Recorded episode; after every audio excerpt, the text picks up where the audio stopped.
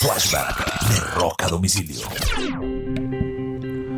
Un 25 de enero del año de 1991, en la segunda temporada del programa de MTV, MTV Unplugged, Paul McCartney hace su aparición o debuta con su MTV Unplugged tocando varias canciones de The Beatles, en su gran mayoría, y una que otra canción de él en solitario.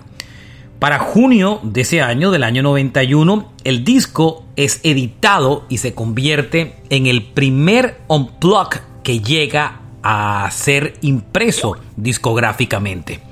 Este fue un flashback de rock a domicilio al 25 de enero del 91, el día que McCartney grabó su MTV Unplugged.